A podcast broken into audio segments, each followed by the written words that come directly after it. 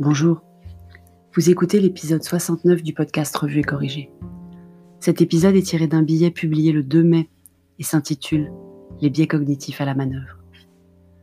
Je ne suis pas une grande spécialiste des biais cognitifs, mais mon métier m'a confronté de nombreuses fois à leurs effets, voire même à profiter de leur influence pour passer un message. Exacerbé par la crise Je ne sais pas si l'anxiété ambiante a un effet d'amplification qui pourrait justifier que je les vois partout en ce moment ou si c'est simplement l'effet Bader-Meinhof qui me fait penser qu'ils sont partout, vu que je manipule la notion régulièrement avec mes étudiants et mes clients. Et voilà, un premier biais en action. Pourtant, tout dans cette crise me ramène à ces biais cognitifs. Médias, opposants politiques, posture des institutions, comportement individuel, jusqu'à chair et tendre et petit homme dans notre vie confinée. Il y en a des évidents.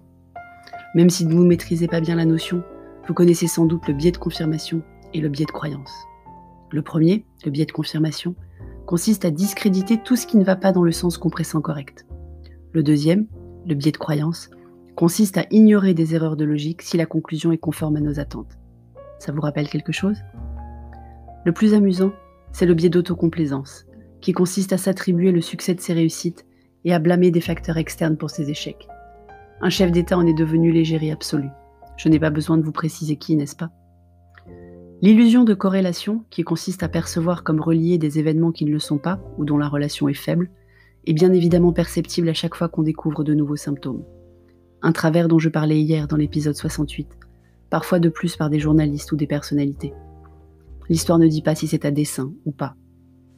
Enfin, l'effet Dunning-Kruger, qui fait penser aux personnes moins compétentes sur un sujet qu'elles le maîtrisent parfaitement, est en pleine action sur plus de 60 millions de nos compatriotes, comme à chaque Coupe du Monde d'ailleurs. Mais il y en a des plus subtils.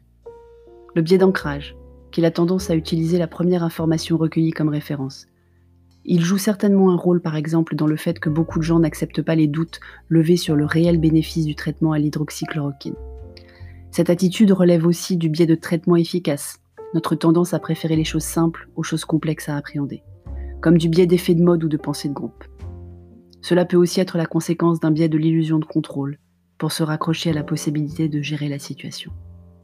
Il y en aurait beaucoup d'autres, mais j'avais promis de vous donner une bonne nouvelle par jour et je me suis rendu compte que cela faisait longtemps que je n'avais pas tenu cet engagement. Alors en vrac.